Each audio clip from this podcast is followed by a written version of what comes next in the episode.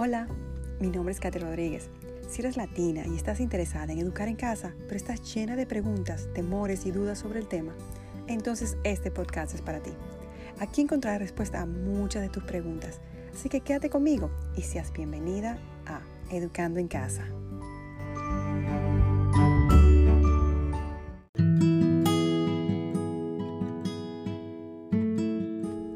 Episodio anterior te comenté las cinco primeras preguntas más importantes de cada día.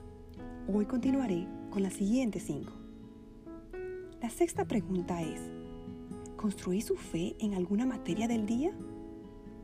Muchas veces pensamos que como ya leímos la Biblia, ya le enseñé algo de Dios a mi hijo.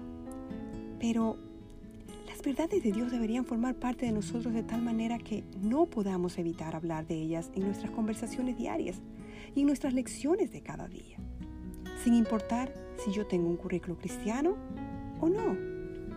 Encuentra algo de esa materia en que puedas apuntar a Cristo, a su grandeza, a su poder, a su sabiduría, a su creación. En matemáticas, muéstrale al Dios de orden.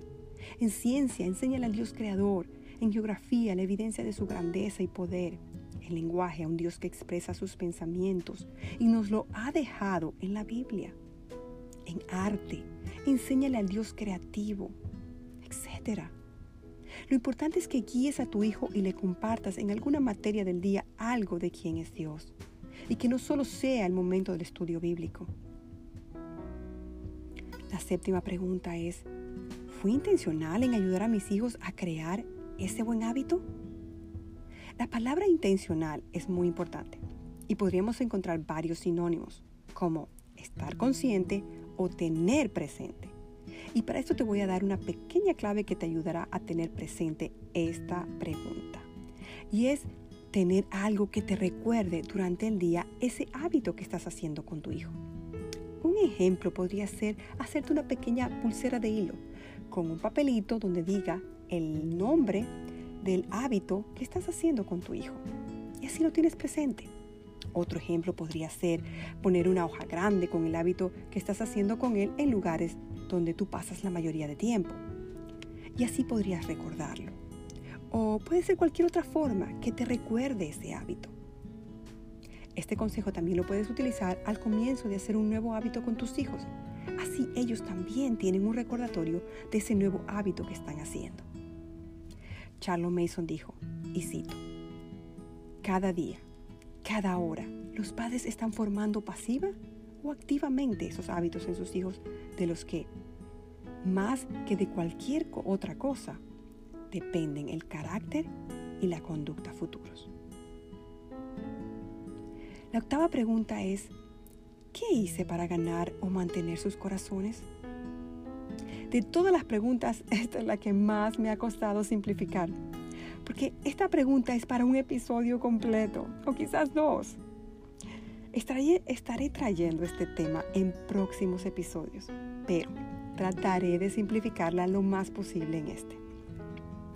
Lo primero es que quisiera compartirles que la palabra de Dios dice en Proverbios 23, 26, dame, hijo mío, tu corazón. Y si este padre lo está pidiendo, es porque él sabía, él, perdón, él se había dado cuenta que no lo tenía. Quizás pensamos que tenemos el corazón de nuestros hijos, pero algunas veces no es así. Segundo, para poder tener el corazón de nuestros hijos tenemos que volver nuestros corazones a ellos. Y esto es algo que hace Dios en los corazones.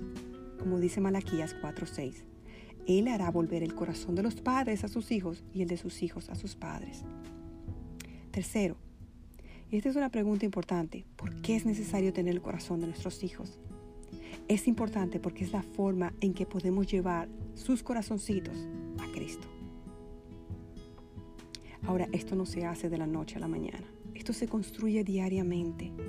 Y no quiere decir que porque hoy lo tienes, lo vas a tener para siempre.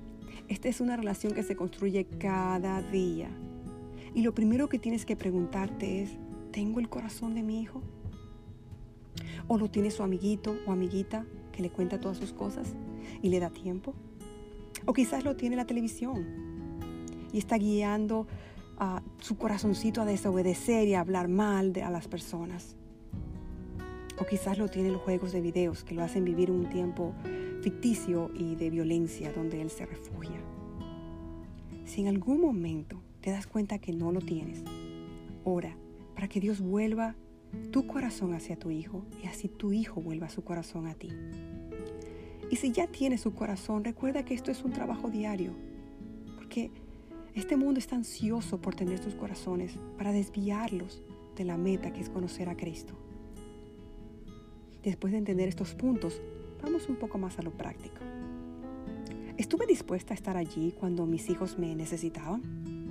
¿Las veces que fuera necesario? Hubo un tiempo en que una de mis hijas vino tantas veces a mí por el mismo problema que perdí la cuenta de las veces. Y lo único que ella deseaba es que la escuchara y orara por ella. Y lo más curioso es que siempre quería hablar conmigo cuando yo estaba tomando mi tiempo, entre comillas, libre. Pero yo sabía que eso era importante para ella. Así que yo rendía mi tiempo por tener su corazón. Ella superó ese problema y yo mantuve su corazón. O cuando mi hija más pequeña, que a menudo cuando yo quería descansar un momento, ella quería jugar un juego de mesa conmigo. Yo una vez más rendía mi tiempo por ganarme su corazón. Otra forma de ganarnos y mantener sus corazones es guardándolos y protegiéndolos de lo que ven o escuchan, mirando y revisando lo que ellos ven y no confiarme de lo que estos medios dicen que si son aptos o no para los niños o para las edades de los niños. Solo tu mamá sabes si tu hijo es apto para ver y escuchar ciertos temas. No se imaginan las veces que me he ido a casas de amistades cristianas, que al llegar me he encontrado que sus hijos están viendo cosas que yo nunca dejaría ver a mis hijas a esa edad. O dibujos animados que les enseñan malos modales y malas palabras. Y los padres no tienen idea de cómo estas series de televisión están formando el corazón de sus hijos y alejándolos cada día más de sus padres. Como les dije anteriormente, esta pregunta es para un episodio entero, pero traté de ser lo más concisa posible. La siguiente pregunta es, ¿afirmé más de lo que corregí? Gracias a nuestra naturaleza caída, muchas de nosotras tendemos a ver más los defectos que las virtudes de los demás. Y sin darnos cuenta, lo hacemos a menudo en nuestras casas, con nuestros esposos y nuestros hijos. Si solo vemos los errores de los demás, sobre todo en nuestra familia, nos vamos a pasar todo el día corrigiendo. Pero si también vemos las virtudes y las buenas cosas que las personas hacen a nuestro alrededor, vamos a poder afirmar y alentar más a esas personas para que las continúen haciendo. El punto aquí es nuestro enfoque. ¿Estoy viendo más los errores que las virtudes de mi familia? Porque en lo que más me enfoque es lo que más crecerá. Ahora, eso no quiere decir que tengo que ignorar los errores y no corregirlos, sino que haya un balance y no vea solo los errores y me pase todo un día solo corrigiendo, sin mirar las virtudes y las buenas cosas que mi familia hace para afirmarlas y animarlas a seguir haciéndolas. Bueno, la última pregunta que nos va a ayudar para cuando nos toque corregir es la décima pregunta. Y esta es, ¿enseñé y entrené con la escritura? o solo regañé o corregí? Segunda de Timoteo 3:16 al 17 dice, Toda la escritura es inspirada por Dios y útil para enseñar, para redarguir, para corregir, para instruir en justicia, a fin de que el hombre de Dios sea perfecto, enteramente preparado para toda buena obra. Este verso nos habla de que su palabra es la que corrige, pero lo lindo es que no se queda corrigiendo solamente, sino que también enseña, redarguye, instruye o entrena. Y esta es la diferencia cuando nosotros solo corregimos y regañamos a cuando usamos la palabra de Dios para corregir algo que vemos mal en nuestros hijos. La palabra de Dios no solo va a corregir a nuestros hijos, sino va a redarguir, va a enseñar, a entrenar.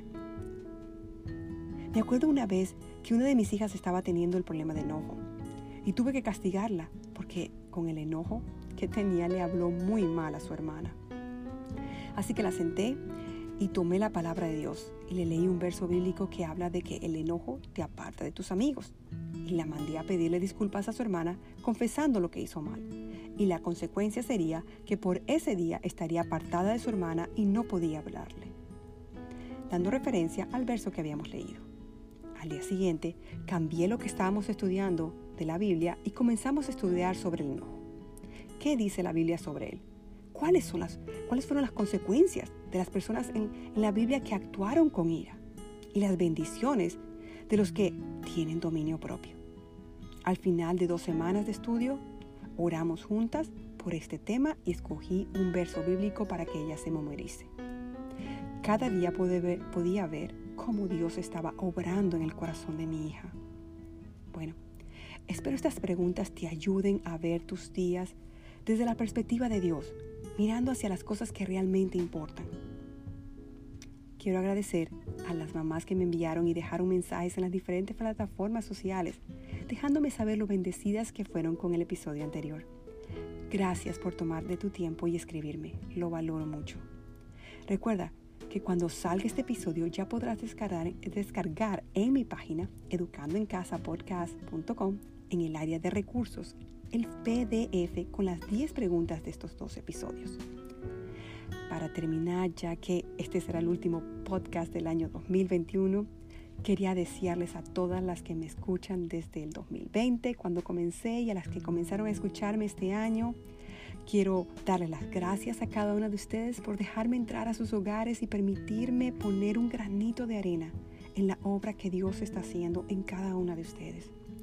Quiero desearles una muy feliz Navidad junto a sus seres queridos y oro que el 2022 sea un año lleno de bendiciones, donde una vez más puedan ver la, fidelidad de un Dios bueno.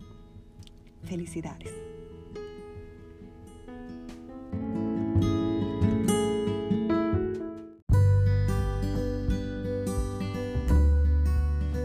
Gracias por haber tomado estos minutos para escuchar este programa. Espero que haya sido de bendición para tu vida. Si quieres aprender más sobre este tema, suscríbete. ¿Cómo lo puedes hacer? De diferentes maneras. Puedes visitar y suscribirte en nuestra página web educandoencasapodcast.com o visitar nuestro canal de YouTube, donde también te puedes suscribir.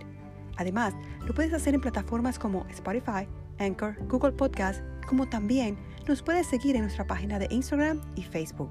Seguro encontrará su favorita. Adiós.